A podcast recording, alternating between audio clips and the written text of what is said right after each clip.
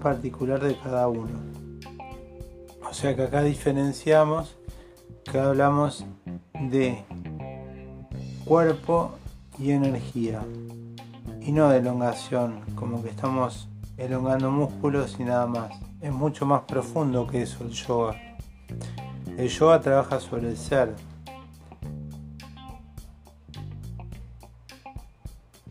es la resonancia armónica entre nuestros elementos y la energía que compone nuestro cuerpo biológico con la del macrocosmos.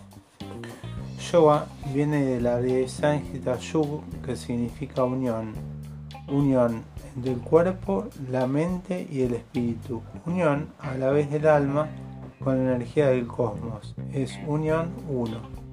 Pasa que el yo vive separado del resto, e inclusive de sí mismo ya que piensa una cosa y luego hace otra.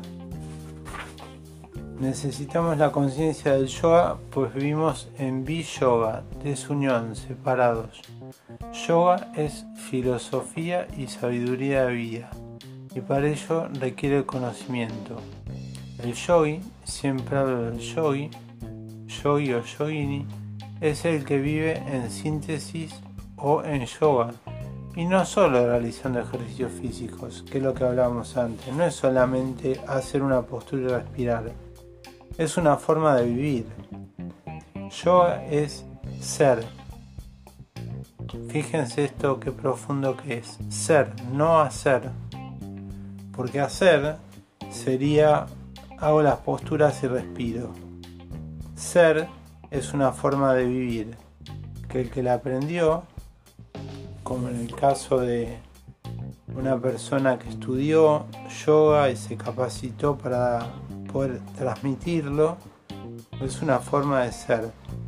El yoga es filosofía y luego práctica, acción, conciencia y luego filosofía. Es el conocimiento más la atención y la intención en el estilo de vida, o sea, la voluntad. Saber es saber hacer. Sí, sé pero no hago, entonces no sé, solo es teoría que ocupa lugar. El yoga es primariamente mental, como reza el primer sutra de Raja Yoga de Patanjali. Yoga Chitta Brita Niroda. Yoga es la cese de la agitación de la mente. Esto es la maestría en los pensamientos, emociones y sensaciones fluctuantes y para ello existen diferentes caminos. Unos son más religiosos y devotos, como el Bhakti Yoga. Otros van más al intelecto, como el Jnana Yoga. Y otros a la acción, al servicio, Karma y Kriya Yoga. Y por supuesto ninguno es puro. Todos tienen un poco de todos. En definitiva, el punto crucial de todos estos caminos es poder lidiar con nuestro propio ego y mente en el desequilibrio son los causantes de mayor parte de nuestros desórdenes. Enfermedades, penas, celos, angustias, miedos, rabias, preocupaciones.